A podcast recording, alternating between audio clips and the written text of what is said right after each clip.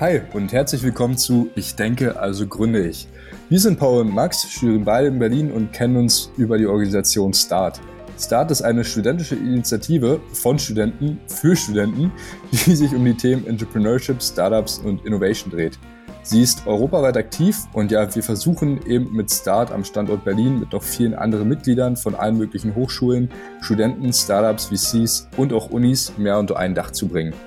Und in gewisser Weise die Art Anlaufstelle für Events und alle möglichen anderen Aktionen in diesem Bereich zu sein.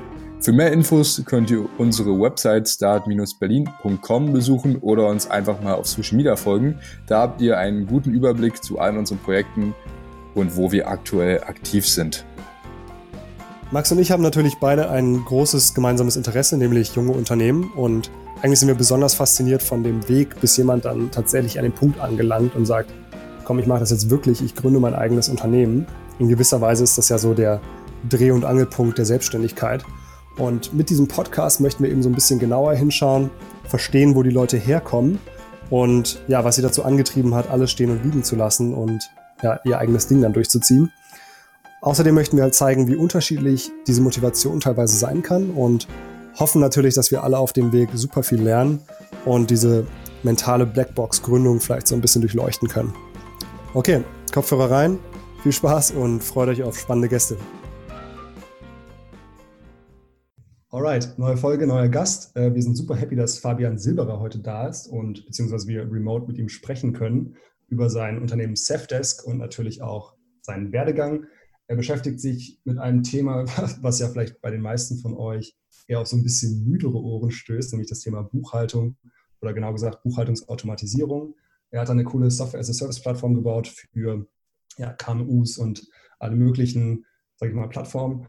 Und ja, ich weiß nicht, wie es bei dir ist, Max. Ich finde das Thema super spannend. Nicht, weil ich jetzt so ein Buchhaltungsfanatiker bin, aber weil ich ja in gewisser Weise so diese äh, Zettelwirtschaft, die wir teilweise in mittelständischen Unternehmen haben, aber auch in, wie gesagt, Restaurants und Cafés, so ein bisschen ja, sinnbildlich auch ist für die Digitalisierung in Deutschland allgemein. Und da ist natürlich super, dass wir jetzt Fabian da haben, ein bisschen mit ihm darüber sprechen können. Er schraubt da ja an der Veränderung.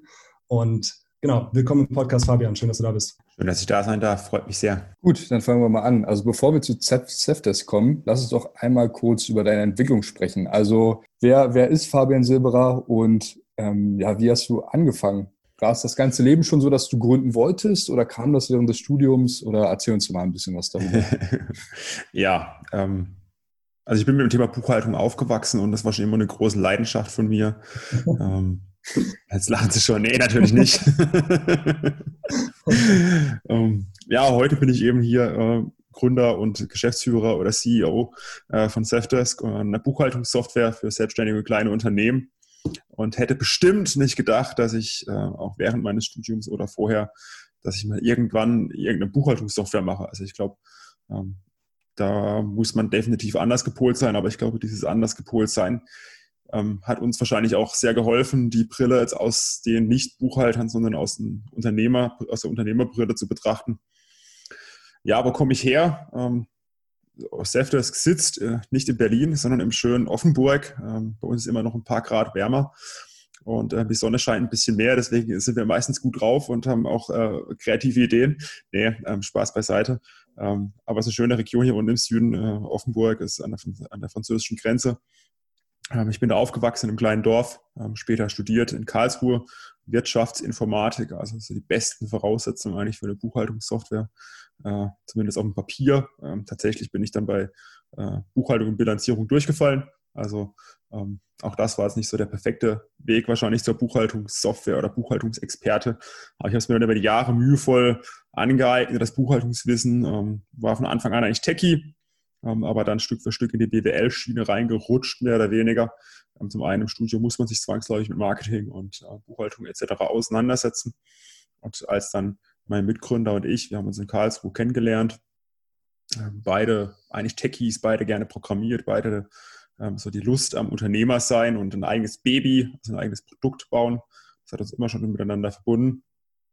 Ja, und er hat sich dann in die Techie-Schiene weiterentwickelt. Marco ist CTO von Selfdesk und ich bin CEO. Ich habe mich dann auf das Thema Marketing stark fokussiert am Anfang, weil der Go-to-Market so die erste Hürde ist beim Unternehmerwerden. Und so hat es mich dann ähm, Stück für Stück in die kaufmännische Schiene verschlagen, irgendwann Finanzen gemacht. Ähm, aktuell beschäftige ich mich auch sehr stark mit HR. Ähm, jetzt habe ich einen Head of Marketing, jetzt kommt noch ein Head of HR, ein CFO haben wir. Ähm, jetzt kann ich mich eigentlich um, noch mehr um die strategischen Themen kümmern. Das ist ja tatsächlich schon äh, ziemlich detailliert jetzt gewesen. Wir hatten uns tatsächlich gefragt, auch als wir ein bisschen Recherche zu dir gemacht haben, du hattest ja auch schon vor deinem ersten Studium gegründet gehabt.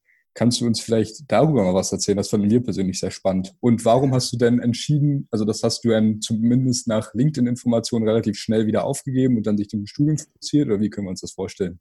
Ja, wie, wie kann, man, wie kann man sich das vorstellen? Ich war schon so ein kleiner Nerd. Ähm, ich habe immer gerne gezockt. Ähm, ich bin aber witzigerweise auf einem Bauernhof aufgewachsen, der so ein bisschen außerhalb der, äh, der Städte ist, äh, beziehungsweise auch außerhalb des Dorfes liegt. Und ähm, da war die Internetverbindung immer so schlecht, ich konnte nie mit meinen äh, ganzen Freunden online zocken ähm, und musste dann andere Dinge online machen. Also damals noch mit dem 56K-Modem ne? und ähm, später dann mit ISDN. Ich hatte nie DSL. Das war echt dramatisch. Aber eins konnte man machen, man konnte mit HTML Webseiten bauen. Und das habe ich mir irgendwann mit 12 beigebracht. HTML, wenn man HTML kann, dann äh, sucht man sich irgendwann so Code-Schnipsel für JavaScript und PHP raus und so landet man dann irgendwann beim Programmieren. Irgendwann mit 14, 15 macht man dann die ersten Aufträge für Webdesign, für bekannte Freunde. Das war dann ein Restaurant um die Ecke. Und ähm, dann macht man immer komplexere Website-Projekte. Ähm, dann, haben, wir haben dann irgendwann so eine Online-Community für, für die Partygänger gebaut. Ähm, das war dann so die erste größere technologische Herausforderung, weil da auch dann, bevor es YouTube gab, ähm, wollten wir Online-Videos anbieten und Online-Galerien anbieten. Das war schon eine Herausforderung. Haben damals mit Flash, die Technologie gibt es ja Gott sei Dank auch nicht mehr. Und danach rutscht man dann, indem man halt auch ein bisschen mehr Geld verdienen will, als mit so einer Party-Online-Website, macht man dann irgendwann Softwareprojekte für Firmen. Und plötzlich hat man mit 16 dann mehr oder weniger funktionierendes ja, Business ist übertrieben. Man verkauft ja eigentlich seine eigene Arbeitszeit. Also ähm, wirklich Unternehmer ist man da ja noch nicht, sondern selbstständig. Aber das ist doch schon definitiv schöner ähm, als jetzt meine Schulkollegen, die zu dem Zeitpunkt ähm, gejobbt haben, konnte ich ganz bequem meine, meine Arbeit zu Hause am PC verrichten, hatte Spaß dabei und habe dann auch gutes Geld damit verdient. Also du hast ja irgendwie schon mit 16 ähm, deine ersten 1000, 2000, 3000 Euro ähm, für eine Webseite abgerechnet und dann wurden es immer mehr und dann hast du plötzlich vor, während du noch oder gerade mit dem Studium beginnst, im ersten Semester, ähm, haben wir eine Software, haben wir Softwareprojekte gemacht für 15.000 Euro und das war auch witzigerweise der Grundstein von Zefdesk.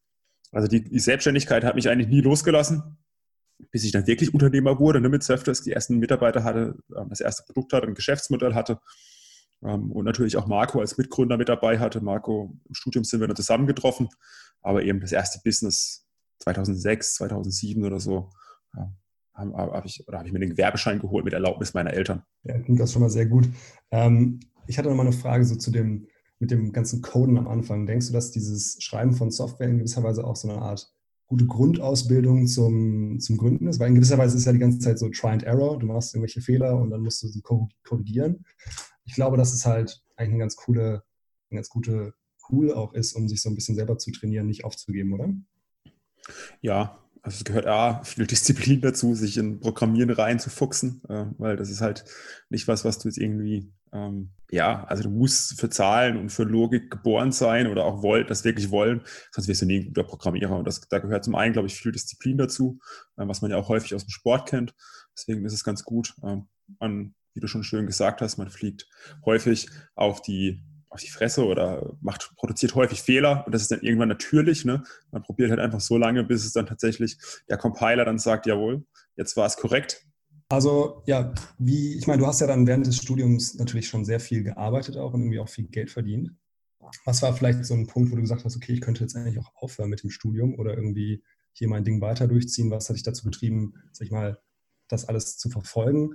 Und vielleicht noch eine größere Frage, was denkst du, was hältst du so von dem Bachelor-Master-Thema momentan allgemein? Ich meine, die ganze technische Fortschritt ist ja super komplex. Du wirst dein ganzes Leben lang eigentlich irgendwie weiter lernen müssen, um dabei zu bleiben. Wie denkst du, wird sich das verändern? Ja, was hat mich dazu bewogen? Meine Eltern. Äh, also ich komme eben noch, ich bin auf dem Land aufgewachsen, äh, da brauchst du eine Ausbildung. Ne? Witzigerweise, glaube ich, auch viele meiner Freunde, die wahrscheinlich hätten studieren könnten, äh, haben dann aber trotzdem eine Ausbildung gemacht. Das ist irgendwie auch so was Typisches. Oder zuerst eine Ausbildung machen, dann studieren. Ähm, meine Schwester hat mich dann aber gedrängt, dazu direkt zu studieren, studieren zu gehen. Und ich glaube, meine Eltern hätten mir den Kopf abgerissen. Ähm, oder meine Schwester auch, meine ältere Schwester, ähm, wenn ich das Studium abgebrochen hätte. Ähm, weil die immer so ein bisschen ticken deutlich konservativer. Ähm, Junge, lernt doch was Richtiges. Ne? Das ist so wirklich, äh, glaube ich, schon hier nochmal stärker verankert als jetzt in Berlin oder sowas. Ähm, und deswegen war das für mich jetzt nie eine Option. Ich muss auch sagen, ich ticke auch ein bisschen anders. Ich finde, das Studium war schon sehr hilfreich. Also, ey, ich, ich hätte mir wahrscheinlich in Online-Kursen nie Buchhaltung beigebracht oder Bilanzierung beigebracht ähm, weil du irgendwie das machst, was du wirklich Bock darauf hast. Aber dieses unglaublich breite Wissen, ähm, wo, ja man, wo man häufig hört, äh, ach, das mache ich eh nie wieder, ähm, das hat mir schon weitergeholfen und hat mir auch so die Basis geschaffen, jetzt heute davon zu zehren, ähm, Organisationsentwicklung, unterschiedliche Führungsstile und solche Geschichten, die ganzen Theorien, äh, Balance Scorecard. Ähm, das hilft uns halt heute ähm, so ein Management-System oder ein Steuerungssystem in Safety zu implementieren. Heute reden alle von OKRs und was weiß ich alles, aber du musst halt ähm, die Grundzüge hinter den ganzen Thematiken kennen und mir hat das Studium persönlich schon geholfen. Deswegen bin ich immer ein großer Freund davon, ähm, ein ordentliches Studium zu machen. Aber äh, ja, also es gibt so viel online mittlerweile. Äh, man kann alles lernen, was man möchte online fast, meines Erachtens. Und ähm, natürlich muss man auch die intrinsische Motivation haben. Und jetzt jemand, der frisch von was mit 18 äh, gerade von sein, sein Abi gemacht hat, da ist wahrscheinlich nicht schlecht, wenn er auch mal ein bisschen auf die Finger geklopft bekommt von einem Prof. Sagt, hey, gib es mal ordentlich Gas und mach mal was. Lern mal, lern mal Junge. Ja. mit dem her finde ich das Bildungssystem ist nicht ganz falsch, aber in vielermaßen gehört es bestimmt an die aktuellen Inhalte angeglichen und diese Frontalbeschallung ist natürlich auch immer doof, sind wir ehrlich. Äh, also ich habe nie im Studium zugehört, ich habe mir das immer irgendwie selbst beigebracht und das hat auch immer funktioniert. Ich hatte wahrscheinlich wahrscheinlich einer der wenigsten, der im Studium tatsächlich anwesend war. Ähm, aber es ist einfach ein gewisser Druck und eine gewisse Leitung da. Und ich glaube, die ist grundsätzlich schon sinnvoll. Ja, du hast einen interessanten Punkt erwähnt äh, mit Offenburg und dass viele deiner, deiner, sag ich mal, Schulkameraden auch erst eine Ausbildung gemacht haben, dann studiert haben. Ähm, ich kenne das tatsächlich bei mir selber aus Brandenburg. Ich komme aus Brandenburg, bin dann nach Berlin gegangen zum Studium. Wie denkst du, hat dich das beeinflusst, dass du jetzt nicht, sag ich mal, in die Tech-Hochburg ähm, nach Berlin gegangen bist? Und was hat vielleicht auch, ähm, was sind vielleicht auch Vorteile, die du in Offenburg hast, die du in Berlin nicht hast? Und was sind vielleicht auch größere Nachteile, die sich vor allem bei der Gründung ergeben haben und wahrscheinlich auch bei der Mitarbeiterfindung? Das haben wir als großes Problem uns gedacht, dass das wahrscheinlich ein großes Problem für euch gewesen sein wird oder ist. Ja, da hast du schon ein paar Punkte angesprochen. Ähm, ich fange jetzt mal vorne an. Also was, was ist da anders? Also hier tickt, äh, es, es läuft hier schon ein bisschen anders, da muss man schon sagen. Relativ häufig in Berlin, wir haben auch Mitarbeiter aus Berlin, ähm, teilweise auch Mitarbeiter gehabt schon, die von Berlin nach Offenburg gependelt sind, drei Tage Offenburg, zwei Tage Berlin. Ähm, also wirklich Chapeau. Und das ist schon eine andere Welt, muss man ganz klar sagen. Also die Leute sind hier ein bisschen vorsichtiger. Ähm, die Region hier ist von Mittelständlern geprägt, Maschinenbauer, ähm, klassische Unternehmen und für uns damals, als wir gegründet haben, waren wir schon so ein bisschen suspekt. Also in Berlin ist es halt irgendwie cool und hip und äh, dass man da dass man da gründet. In Offenburg ist es halt so, ja, hm, okay, was machen die da? Ja, lass, lass die Jungs mal machen. Und was uns geholfen hat, ey, die haben einen unglaublichen Druck, also von der Umgebung. Das heißt, du willst dich beweisen, du willst dich ähm, zeigen, hey, du kannst das und du kannst ein Business bauen. Das ist nicht nur hier liebäugeln und ähm, so ein bisschen Hobby nebenher.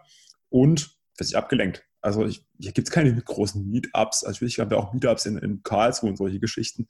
Ähm, oder Gründer-Events mittlerweile ist auch ein bisschen weiter, als wir damals gegründet haben. Aber du hast einfach deinen scheiß Job gemacht. Du hast deine Hausaufgaben gemacht, hast dich reingearbeitet, hast Bücher gelesen, hast Online-Kurse gemacht, ähm, hast dir Online-Marketing beigebracht, hast ausprobiert. Und du bist halt nicht auf dem 28. Event rumgetingelt und hast dir äh, Visitenkarten ausgetauscht und ähm, theoretisch drüber philosophiert, wie Gründen geht, sondern hast einfach deinen scheiß Job gemacht. Und ähm, das hat uns schon geholfen. Und, ähm, am Anfang musst du dann einen scheiß Job machen, sind wir ehrlich. Du musst ausprobieren, musst natürlich groß denken, äh, ein bisschen naiv sein. Ähm, natürlich ist da auch Hilfe ähm, hilfreich. Ne? Also Leute, die das schon mal gemacht haben. Das hätte uns bestimmt nochmal beschleunigt am Anfang und ähm, uns schneller Unternehmer werden lassen, sagen wir es mal so. Ja, aber wir hatten dann tatsächlich so einen, so einen guten Moment ähm, und dann zum richtigen Zeitpunkt ähm, Business Angel Netzwerk in Karlsruhe angestöpselt. Die Karlsruher Gründer sehen es einfach nochmal weiter als hier in Offenburg.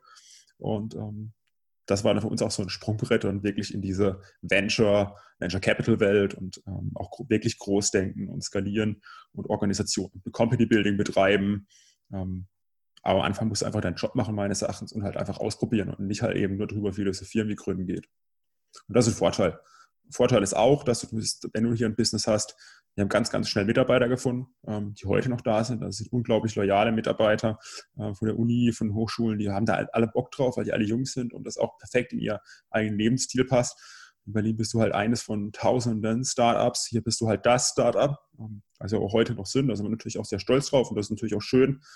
Aber ähm, jetzt ist es natürlich, wenn du jetzt nicht nur drei Entwickler pro Jahr einstellen willst oder einen Entwickler, wenn du halt 30 Entwickler pro Jahr einstellen möchtest, da ist der Talentpool halt leider doch begrenzt. Da musst du halt anfangen, deutschlandweit zu sourcen, musst du anfangen, ähm, englischsprachig zu sourcen, musst du anfangen, die Leute zu überzeugen, dass sie nach Offenburg ziehen.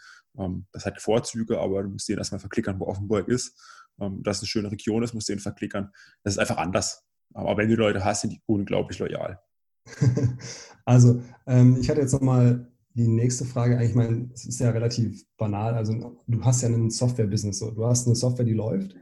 Und du kannst sie ja theoretisch von überall vermarkten. Ihr habt ja am Anfang mit Online-Marketing richtig krass gestartet, also es ging ja super los. Und jetzt habt ihr, glaube ich, letztes Jahr auch mit TV-Werbung angefangen, so wie ich es verstanden habe, oder? Ähm, also das geht ja eigentlich von überall, deswegen ist das natürlich eine tolle Geschichte, dass es in Offenburg läuft. Erzähl doch nochmal ein bisschen zu der TV-Werbung. Wie hat das funktioniert? Wie lief das ab? Ähm, wie komplex war der ganze Prozess? Ja, wo, wie kommt's? Ähm, TV-Werbung denkt jeder, also die, die, die Krönung der Marketing-Toolkiste. Äh, aber ich sage euch, dass es, ähm, solange man es nicht machen muss, ähm, gibt es viele andere Kanäle, die deutlich besser sind. Ähm, also Online-Marketing ist sehr, sehr gut, keine Frage. Aber irgendwann, wenn du Massen, an die Massen, äh, Massen erreichen willst, dann ist halt TV nach wie vor noch einfach ein sehr, sehr gutes Medium. Ähm, aber die Eintrittshürden sind groß, du musst die richtigen Kontakte haben, du musst die richtigen, richtigen Spot haben, du musst das richtige Budget haben. Unter sechsstellig geht da nichts, also 100k Minimum. Ähm, meines Erachtens alles andere ist, ähm, kann sie gleich lassen. Und ähm, was haben wir gemacht? Ähm, zum einen haben wir mittlerweile ein ganz, ganz gutes Investorennetzwerk, also eben von äh, GFC ist einer unserer Investoren, Rocket ist bekanntlicherweise groß geworden mit TV. Ähm, ähm, Lea Partners und, und, das Family Office Wecken, ähm, auch sehr erfahrene, erfahren, erfahrenes Family Office und ein kleiner Fonds. Ähm, aber mit denen sind wir sehr, sehr happy, die haben ein sehr, sehr gutes Netzwerk. Da haben wir uns sehr, sehr intensiv mit anderen Gründern ausgetauscht, wie die das gemacht haben. Beispielsweise Jimdo, mit denen bin ich sehr, ähm, sehr gut befreundet und ähm, da viel von denen gelernt. Die machen das ja schon länger als wir. Und dann lernst du halt erstmal die Mechanik kennen. Also du kaufst halt auch einfach Reichweite. Und dann haben wir angefangen, das zu rechnen. Ich bin großer Freund von einfach auch Hausaufgaben machen, Business Cases rechnen, Zahlen, das ganze Ding analysieren und zum Schluss haben wir so ein Zielgruppen-TKP ausgerechnet, also was kostet es uns, unsere Zielgruppe ähm, zu erreichen ähm, und das einfach auch ins Verhältnis gesetzt mit anderen Medien, also Online, Bannerwerbung, Facebook und ähm, natürlich auch klassischen Printmedien etc. Also hey, so eine Videobotschaft bleibt auch nochmal mehr hängen. Allerdings ist die Attention nicht immer ganz häufig da auf, auf den TV. Und dann bekommst du halt langsam so ein Gefühl dafür, wie und wann sich das lohnt. Ähm, und später dann gehst im Endeffekt noch einen Schritt weiter und suchst dir die entsprechenden Agenturen raus. Also da gibt es halt einfach eine große Anzahl von Agenturen in Deutschland, die im Endeffekt die Werbeplätze vermarkten. Du kannst auch direkt zu Pro7 und Sat1 und wie sie, und, ähm, wie sie alle heißen gehen. Aber in der Regel gehst du immer über die Agenturen, weil die bessere Konditionen kennen, dich auch nochmal beraten.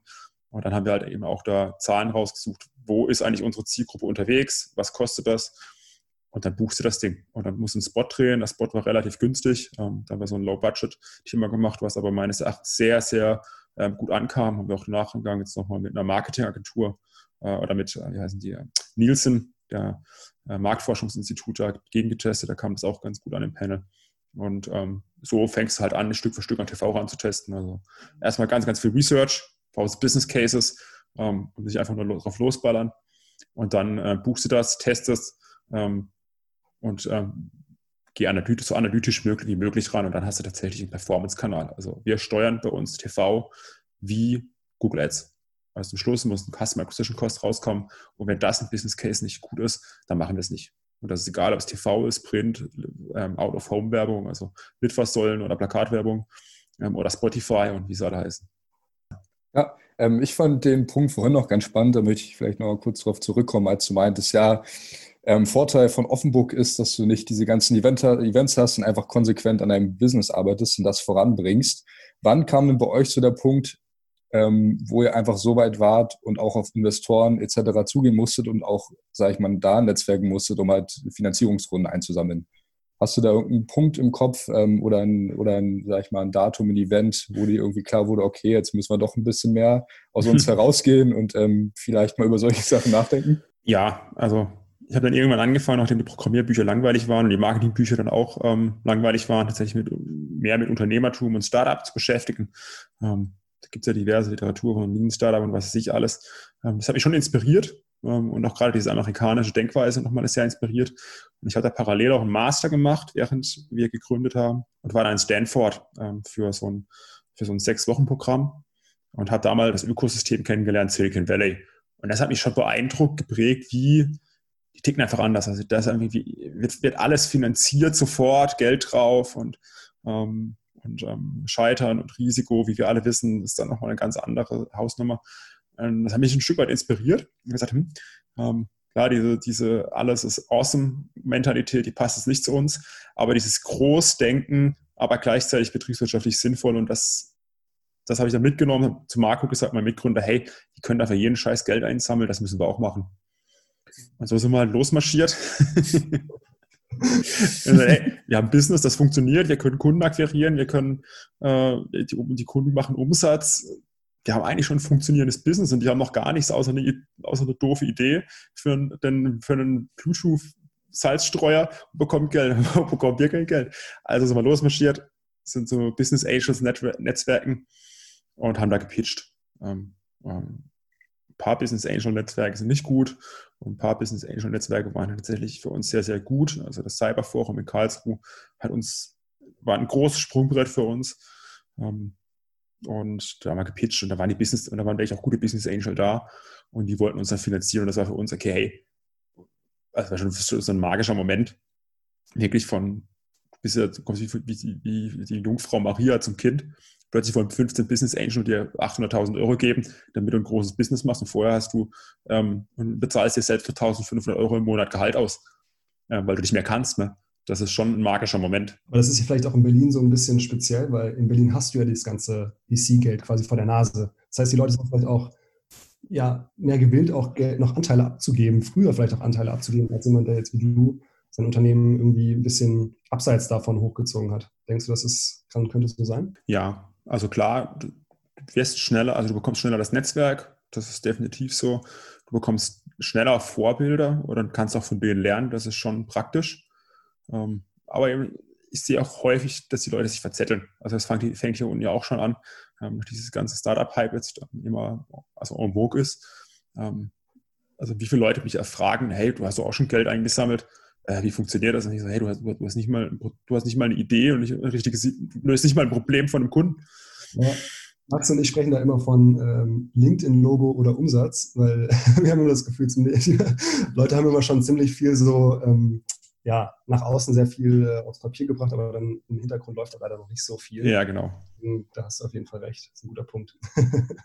ja. Alles klar.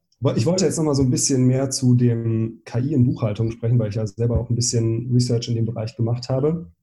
Und ja, meine erste Frage wäre eigentlich so ein bisschen, wie erklärt man Kunden, die eigentlich keine Ahnung von der Technik haben, oder wie, wie bringt man Kunden das ganze Thema KI näher? Ich weiß, dass ihr auf der Website nicht so das jetzt super direkt auf die erste Seite schreibt.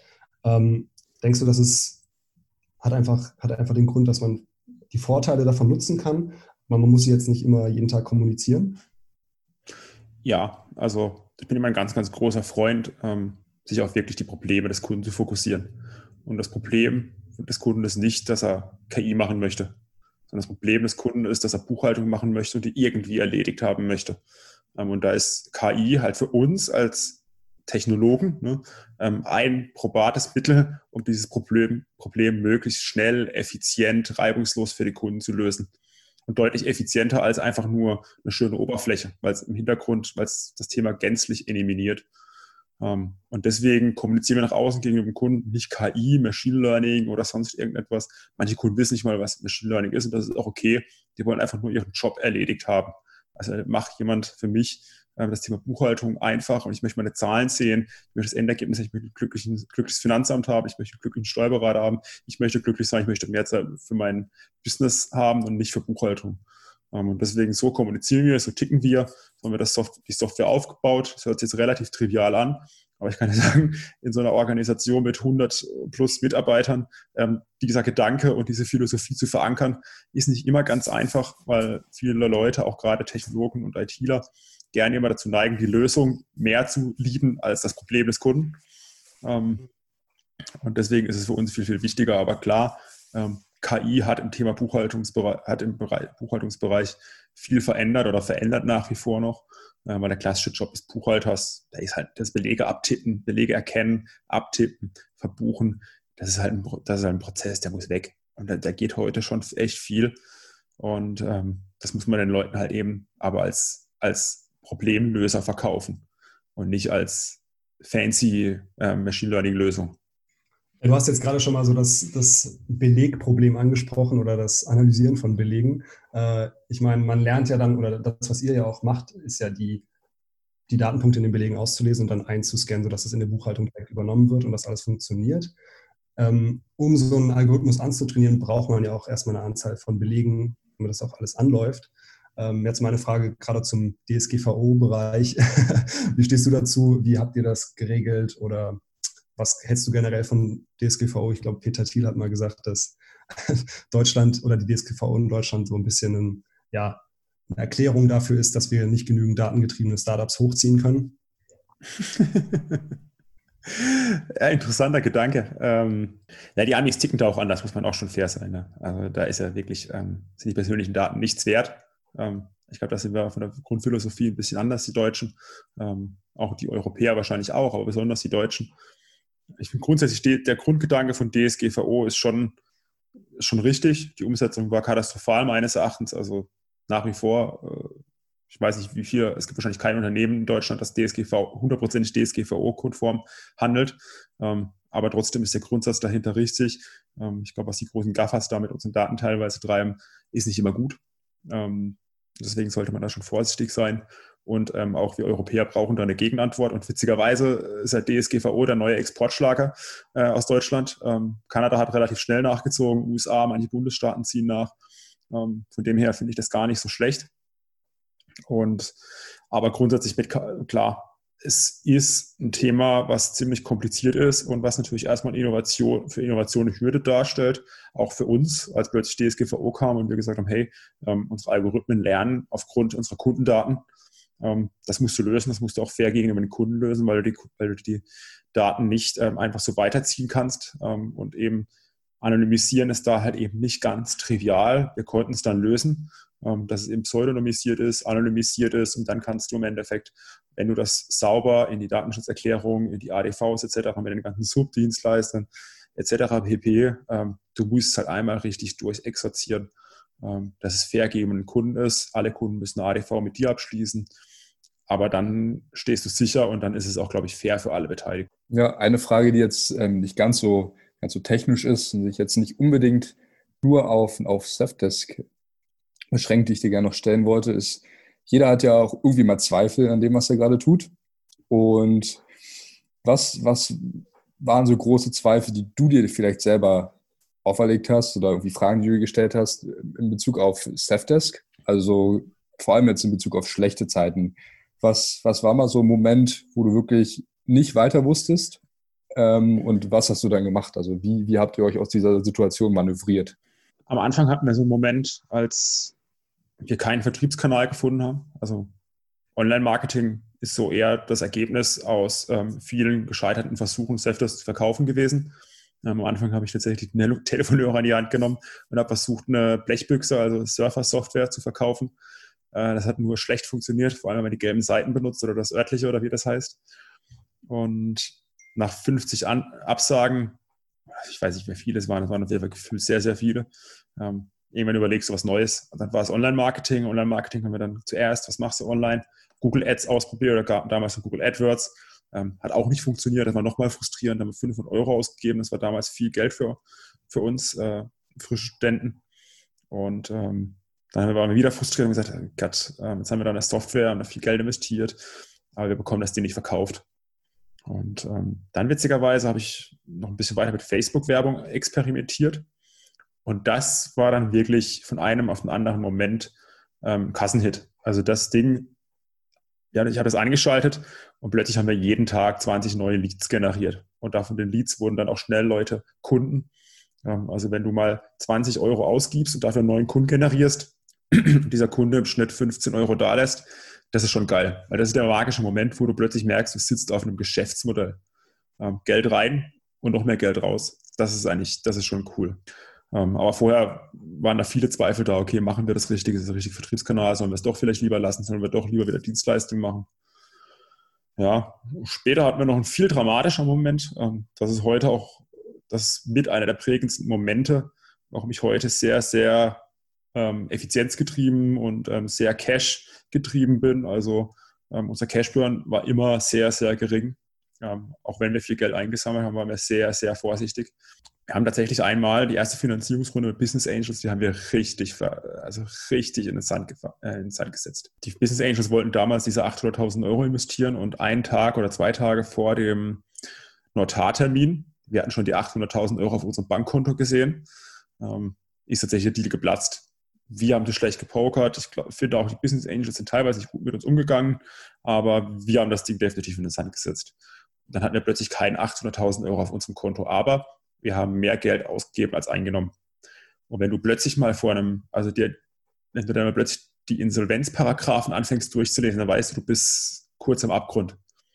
Und äh, das war tatsächlich eine Zeit, wo ich nicht gut geschlafen habe, weil wir nicht zum ersten Mal und zum letzten Mal Gott sei Dank, ähm, die Gehälter nicht bezahlen konnten. Ähm, und da tatsächlich dann, äh, ich hatte einen Business Angel doch, oder wir haben einen Business Angel überzeugt bekommen, beziehungsweise er war auch von uns überzeugt, ähm, dass er uns trotzdem 150.000, 180.000 Euro ähm, geben hat und wir konnten damit tatsächlich die Gehälter bezahlen.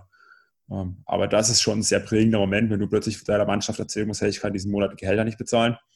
Und ähm, gleichzeitig du eigentlich denkst, ähm, scheiße, der Business geht hier gerade den Bach runter, obwohl du, obwohl du wächst. Ne? Also die sind jeden Monat 15, 20, 25 Prozent im Umsatz gewachsen, hatten jeden Tag neue Kunden, ähm, aber gleichzeitig du einfach kein Cash mehr auf hast. Ähm, ich glaube, dieser Moment, äh, der prägt sehr ähm, und den will ich nicht nochmal machen.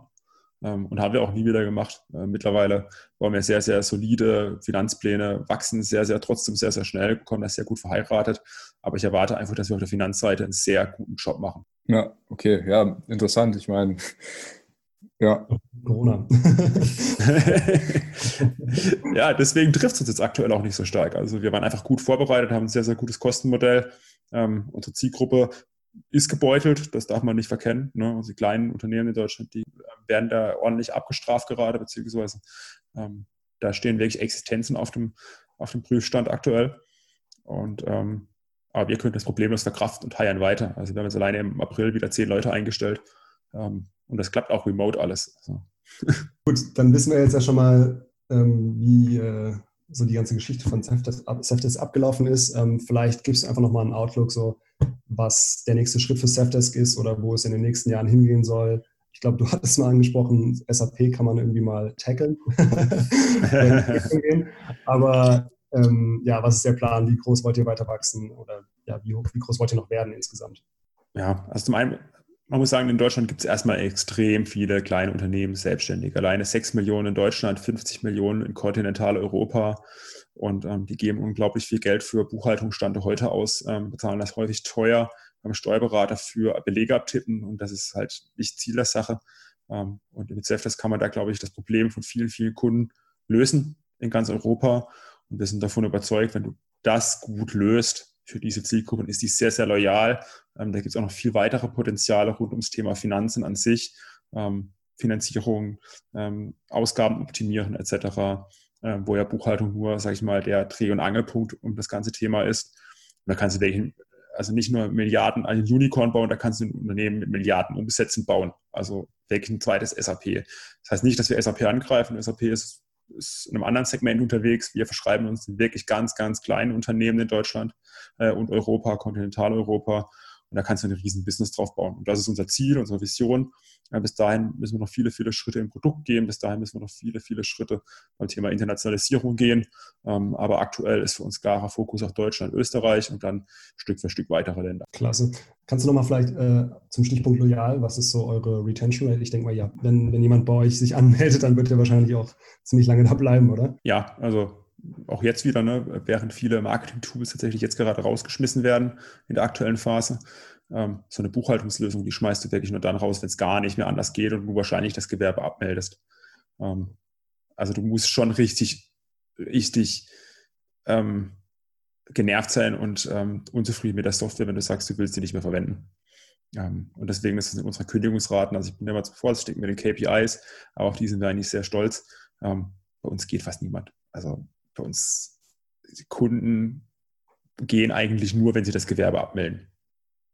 ähm, und das ist wirklich ein großer Vorteil, ähm, was dazu führt. Ist, Upselling ist bei uns nicht ganz so trivial, das muss man ganz klar sagen, weil die ähm, Zielgruppe auch ein limitiertes Budget haben. Ähm, und der Umsatz pro Kunde ist natürlich relativ gering. Wir schreiben kleine Tickets. Wenn man unser Pricing anguckt mit 15,90 Euro, ähm, äh, beim mittleren Tarif, dann kann man sich das ungefähr, kann man ungefähr ein Gefühl dafür bekommen. Aber wir schreiben halt ähm, eine Vielzahl von Tickets ähm, und ähm, das Upsell-Potenzial ist noch enorm, ähm, aber eben, die sind einfach unglaublich loyal. Ja, dazu tatsächlich eine Frage. Du hast ja gesagt, ihr helft vor allem KMUs weiter, kleinen mittelständischen ähm, Unternehmern, wahrscheinlich teilweise auch Einzelunternehmern. Ähm, in Berlin oder generell in dieser Startup-Szene wird ja immer viel von dem Why gesprochen, von diesen ganzen Mission Statements. Ähm, wie, wie sieht das bei euch aus? Ich meine, hattest du einen Moment, wo du wirklich auch, ich meine, ihr macht gute Umsätze, ihr verdient viel Geld, aber wo du auch dachtest, okay, ich gebe jetzt wirklich gesellschaftlich was zurück und Leute haben wegen mir einfach einen entspannteren Alltag. Hattest du mal Momente, wo du dachtest, okay, krass, ich helfe hier wirklich vielen Leuten weiter, einfach vielleicht durch irgendeine Kundenrezension oder ein persönliches Gespräch. Gab es da mal was bei euch? Ja, das beschäftigt uns tatsächlich jetzt gerade intensiv, weil wir festgestellt haben, hey, das ist nicht mehr die Company, die Marco und ich gegründet haben. Und das ist auch gut so. Ne? Also wir wollten damals ähm, als junge, naive Gründer einfach ein cooles Business bauen und ähm, cool, coole Aufgaben machen und Spaß bei der Sache haben. Jetzt haben wir halt Leute, äh, eine bunte Mischung an Mitarbeitern, äh, erfahrene Leute mit dabei, die ganz klar sagen, das ist für sie auch teilweise eine Karrierechance, ähm, die auch ganz klar sagen, hey, ähm, ich bin hier, um meine, meine, meine, Brötchen zu verdienen. Und deswegen stellen wir uns schon die Sinnfrage nochmal neu, jetzt aktuell. Ähm, und für uns ist klar, also ich bin großer Freund von Finanzen, wie ich vorhin schon angesprochen habe, aber das motiviert dich nicht. Ähm, egal wie groß die Umsatzzahl ist, egal wie groß ähm, oder wie schön die Retention Rate ist ähm, oder der Umsatz pro Kunde, dass diese klassischen Software as a Service KPIs, das sind nicht die, mit denen du ähm, eine richtig große Company aufbauen kannst. Das sind die wichtigsten, um zu steuern, um einen sauberen Job auf der Finanzseite zu machen. Aber für uns ist der zentrale Dreh- und Angelpunkt die Kundenzufriedenheit, ähm, die Produktqualität und aber auch die Mitarbeiterzufriedenheit. Und das ist unser erster Aspekt, wo wir sagen, wir wollen da was zurückgeben. Ähm, ich finde auch viele andere gesellschaftliche Aspekte wie dieses One Percentage Pledge sehr interessant, wo, du, wo Marco und ich uns auch gerade mit dem Thema beschäftigen und sagen, hey, du kannst ein Prozent deines Firmenanteils ähm, tatsächlich ähm, gemeinnützig verschreiben oder halt ähm, spenden mehr oder weniger. Und wenn tatsächlich irgendwann ein Cash fließt, ähm, dann ist es tatsächlich auch schon ähm, klar, wo das hinfließt, ein Prozent mindestens davon. Und ähm, ich finde, mittlerweile haben wir eine große Verantwortung äh, mit, mit 105 Mitarbeitern. Du musst zum einen musst die Mitarbeiter jetzt auch in der aktuellen Phase gesund halten. Du musst schauen, dass ähm, sowas wie Covid-19 nicht in der Region ähm, sich verteilt aufgrund deiner, deines Dreh- und Angelpunkts. Ähm, da merkst du, das ist auch mal wirklich direkt, ähm, aber das geht ja auch weiter. Also man, man, fängt einfach an, mittlerweile eine Verantwortung für Menschen zu haben, eine Verantwortung für die Region zu haben, Verantwortung für die Ausbildung von Menschen zu haben, eine Verantwortung für die Entwicklung von Menschen zu haben, ähm, aber natürlich auch eine Verantwortung der Gesellschafter. Ähm, ich bin auch ein Gesellschafter, und, aber das gehört das, das muss ein ausbalanciertes System sein. Und alles, was in die eine Richtung kippt, das ist meines Erachtens zu kurzfristig gedacht und generiert dir vielleicht im Jahr 2020, im Jahr 2021 tolle, schöne Wachstumsraten, ähm, aber du verkaufst dir das Wachstum für die Folgejahre. Ja, cool, danke. Dann habe ich noch eine Frage für unsere buchhaltungsinteressierten Zuhörer ähm, oder Leute, die jetzt dein Tool, sag ich mal, schon nutzen oder ein anderes Tool von einem Competitor. Ähm, was unterscheidet euch denn jetzt, sag ich mal, von Candice, ähm, was du vorhin erwähnt hast, oder von, von SiteGold, einfach von den Funktionen vielleicht oder von, ja, erzähl uns mal dazu ein bisschen was. Ja, also wenn man das vor allem ähm, die würdigen Mitstreiter, äh, wie du gerade genannt hast, nimmt, ähm, Ist definitiv eine, eine, ganzheitliche Lösung. Also äh, manche fokussieren sich nur auf das Belege scannen, sind dafür dann aber auch da teilweise vom Prozess her besser, äh, fokussieren sich ähm, dann auch teilweise für den Abgleich von Opus, also für äh, welche offene Posten man noch hat. Ähm, Ceph ist wirklich von Rechnungen schreiben, Angebote schreiben, bis hin zum Online-Banking, Schnittstelle zum Finanzamt, Schnittstelle zum Steuerberater, die Ende-zu-Ende-Lösung. Das ist so unsere Grundphilosophie, dass wir diese Wertschöpfungskette rund ums Thema Finanzen wirklich gut lösen und ganzheitlich lösen und nicht man irgendwie äh, Rechnung wieder ein Word schreibt und dann gleichzeitig aber in anderes Tool reinspringen muss, um die Belege hochzuladen. Ähm, das ist uns wichtig. Ähm, wir haben sehr, sehr früh in das Thema KI investiert, ähm, haben da auch ein Berliner Startup damals übernommen, die Dista GmbH, haben diese KI damals ähm, dort ähm, eingekauft, ähm, dann ähm, übernommen, ähm, entwickeln das mittlerweile mit einem sehr, sehr guten Team weiter, sind da sehr, sehr stolz drauf, auf diese hohe Belegerkennungsrate. Ähm, das haben wir sehr gut. Und mittlerweile die, die Mobile-Apps, also vor allem für unsere iPhone-App, ähm, da sind wir sehr stolz drauf. Das funktioniert einfach gut und es ist wichtig, dass du unterwegs eben Rechnung schreiben kannst, weißt, was geht, ähm, finanziell, aber natürlich auch Online-Banking dann machen kannst, etc. Ähm, und das ist bei uns bei Safdesk wichtig. Ähm, also neben der Breite und die wirklich Ende-zu-Ende-Lösung eben das Thema Automatisierung ist uns super wichtig. Ich weiß, das erzählt jeder, ähm, aber ich glaube, wir sind da sehr stolz drauf. Ähm, und gleichzeitig eben das Thema Mobile, das sind so die wichtigsten Aspekte, neben eben den ganzen Missionen mit Rechnung schreiben, Angebote schreiben, Inventar, Umsatzsteuervoranmeldung, jetzt dann demnächst mit SUSA, BWA. Das ist einfach wichtig, wenn du ein ganzheitliches finanzielles Tool anbieten willst. Alright, cool. Also ich denke, wir haben jetzt alle schon mal ziemlich viel gelernt, vor allem zu Self-Test und natürlich auch zu dir. Ähm, willst du einfach nochmal ein bisschen Shoutout machen, irgendwie über LinkedIn oder Website, einfach, dass du nochmal deine Daten so ein bisschen rausgibst, dann können die Zuhörer natürlich auch äh, dich nochmal irgendwie online kontaktieren oder irgendwie eine Art Kontakt zu dir aufbauen. Ja, auf LinkedIn ist immer ein ganz guter Kanal. Ähm, also wer Fabian Silber das sucht, äh, der findet mich zwangsläufig. Der Name ist nicht so ganz geläufig. Ähm, und ähm, ansonsten Twitter, LinkedIn. Ich freue mich über jeden Kontakt. Dankeschön, dass ich dabei sein durfte. Ja, perfekt, super. ja, Dankeschön fürs Gespräch.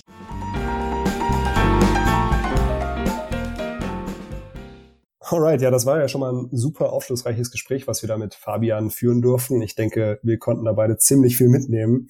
Gerade ja auch, weil wir in Berlin sind und vielleicht so ein bisschen in der Berlin-Bubble leben, so wie er das geschildert hat. Aber auch an sich, also wie man ein Unternehmen hochzieht und ja, super, super viele spannende Sachen. Was denkst du bleibt bei dir am meisten hängen, Max? Also da würde ich einfach mal auf deine Frage eingehen, die du gestellt hast bezüglich der KI, wie er das seinen Kunden vermittelt und er dann quasi einfach meinte, er vermittelt ihnen das nicht wirklich, weil der Kunde das ja gar nicht unbedingt wissen möchte. Der Kunde hatte das Problem, dass er seine Buchhaltung schnell und effizient und auch kostengünstig lösen will oder einfach dieses Thema beiseite schaffen will. Und künstliche Intelligenz ist halt einfach das Mittel zum Zweck. Dem Kunden ist ja im Endeffekt egal, wie Seftest jetzt sein Problem löst. Der Kunde möchte einfach nur für diese 15 Euro im Monat ein gutes Produkt haben. Und der Market Fit basiert ja dann quasi darauf, dass er beim Steuerberater sonst 100 Euro zahlen würde. Und mit Seftest hat er 15 Euro. Und dieser Ersparnis ist quasi der Mehrwert, den Seftest bieten kann. Und natürlich auch irgendwo einfach dieses, dieses einfache Handling, was, was man dem Kunden ermöglicht mit diesem Software as a Service Tool. Ja. Ja, ich denke, guter Punkt insgesamt halt, er fokussiert sich halt generell, glaube ich, in seinem, in dem, was er tut, immer sehr auf das, was wichtig ist. Also er hat das ja auch sehr klar beschrieben, dass er einfach macht und irgendwie seinen scheiß Job irgendwie erledigt. und gerade auch für, denke ich mal, Leute in Berlin, die vielleicht so ein bisschen immer von einem Event zum nächsten rennen und ja, weiß was ich, da so ein bisschen, bisschen hinterhängen und eigentlich ihr Produkt vielleicht noch stärker ausbauen müssten auf jeden Fall eine super Message, dass man da eben dran bleibt und also zusammengefasst muss ich sagen, war es eine gute erste Folge meiner Meinung nach. Wir hätten jetzt noch an unsere Zuhörer tatsächlich zwei Bitten. Also die erste ist, sucht Paul und mich einfach auf LinkedIn, wenn euch irgendwas gestört hat. Wir suchen immer nach kritischem Feedback, um uns einfach verbessern zu können, zu schauen, wo wir einfach auch noch zielgerichtet bessere Fragen stellen können zum Beispiel. Und zweites Anliegen, schreibt uns auch einfach gerne, falls ihr bestimmte Gäste in unserem Podcast mal hören wollt. Dann kümmern Paul und ich und einfach drum, diese Gäste in unser Podcast zu bekommen, weil wir natürlich diesen Podcast für euch machen, um euch einen Mehrwert zu bieten. Und ja, damit verabschieden wir uns, glaube ich, ne? Und freuen uns auf die nächste Folge. Bis nächste Woche. Ciao. Danke fürs Zuhören. Ciao, bis nächste Woche.